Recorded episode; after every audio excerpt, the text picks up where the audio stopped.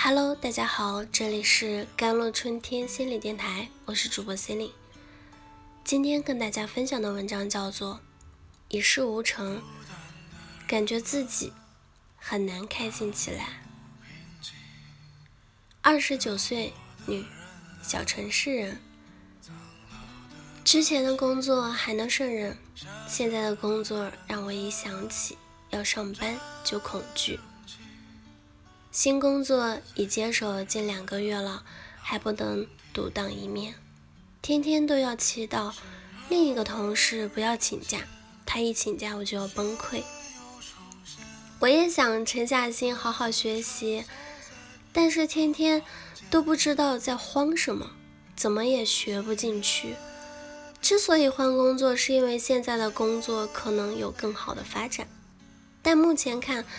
每天煎熬的上班状态，真的让我无法好好上班，更别提有好的发展了。回原来的工作岗位，这种认怂的话，我有点说不出口。但是现在的我真的痛苦，真的想认怂。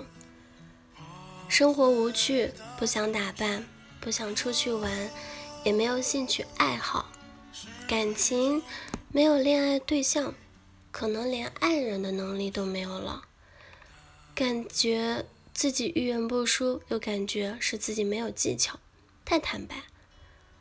性格压抑、敏感、脆弱，有时自己憋着。我周围的同龄人，要么工作小有成就，要么就已经结婚生子，要么开开心心做自己喜欢的事，而我什么都没有。连自己都不了解，感觉自己白活了这么久。其实说真的，在你身上，我看到了很多女生在三十岁之前都会有的阶段性焦灼和抑郁。嘴上说不在意年龄，但潜意识里多多少少还会受到它的影响，急于的锚定。自己的人生坐标，衡量自己的得与失。把你说的这些现状跟我二十九岁时比照，百分之八十都适用。工作、生活和感情似乎都进入了一个停滞的阶段，都不尽人如意。眉毛胡子一把抓，但实际上哪方面都没起色。我有三个建议啊。也算是我这个人过来人的一点经验，你可以参考参考。第一，不追求全面，先抓重点。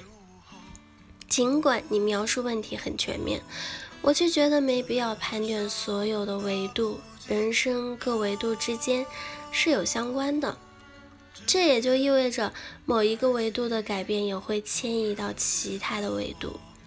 简单的说，找到你现在。最在意的一件事，也可以是先集中精力搞工作，也可以从自己的生活兴趣入手，先让一个维度有起色，那这种积极的体验也会传递到其他事，重新给你的人生赋能。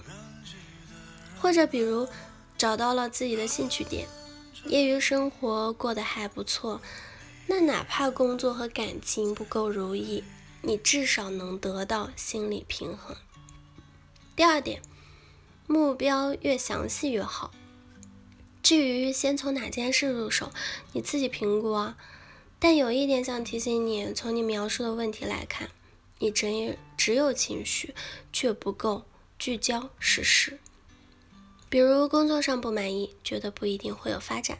那所谓的发展是什么？是工资没达到，还是？职位没达到哪里，感情也是。你说感情一团糟，那你想要什么样的变化？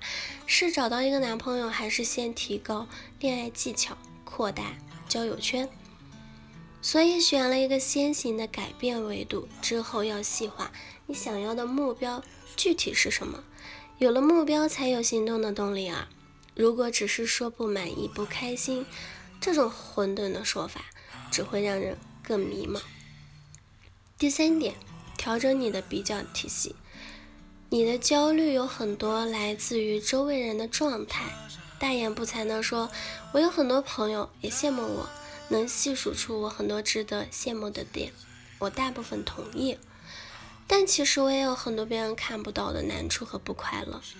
所以我渐渐觉得跟别人比较没有意义，因为你对他们的了解也大多停留在很表层的程度。从二十九岁走出来的，我觉得最有价值的比较是跟过去的自己比较。你只看到了眼下的自己不令人满意，但实际上把时间维度拉长来衡量，有很多过去以为做不到的事情，你现在可能已经做到了；有很多过去你没想到的进步，现在也已经实现了。这种比较其实是最精准的，也是最可衡量和参考的。并且这种比较会给你自信和正向的反馈。人生是长跑，哪怕你现在真的落后了一点，也不代表输了全场。